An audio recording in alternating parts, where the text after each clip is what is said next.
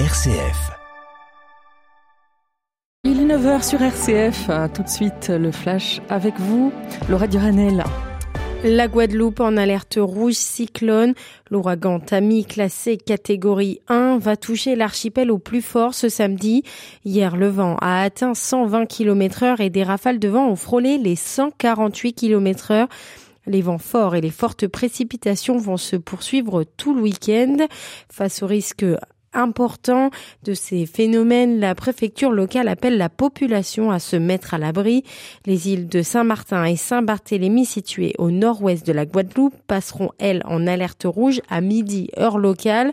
Et plus au sud, la Martinique est d'ores et déjà placée en vigilance orange pour vague submersion. Dans la bande de Gaza, l'aide humanitaire pourrait enfin entrer après une nouvelle nuit de bombardement. L'ambassade américaine aurait été informée de l'ouverture imminente du poste frontière de Rafah à la frontière avec l'Égypte. 175 camions d'aide internationale y attendent pour venir en aide aux quelques 2 millions de Gazaouis. Un nouveau signe d'espoir après la libération hier de deux otages enlevés par le Hamas. Et de son côté, la France assure travailler à la libération de jusqu'à sept Français. L'une est retenue en otage de façon sûre, mais six autres sont toujours portés disparus. En Belgique, l'attentat de Bruxelles ayant fait deux morts révèle les carences de la justice. Hier, le ministre belge a annoncé sa démission après avoir appris que la Tunisie avait réclamé l'extradition de l'auteur de l'attaque en août 2022. C'est une faute inacceptable aux conséquences dramatiques, a-t-il dit.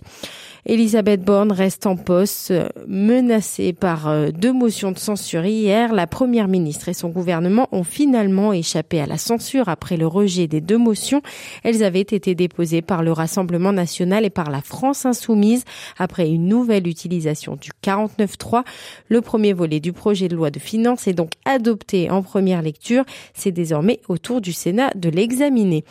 Et ce soir, euh, nous connaîtrons le deuxième finaliste de la Coupe du Monde de rugby qui, de l'Angleterre ou de l'Afrique du Sud, rejoindra les All Blacks qui ont écrasé les Argentins hier soir.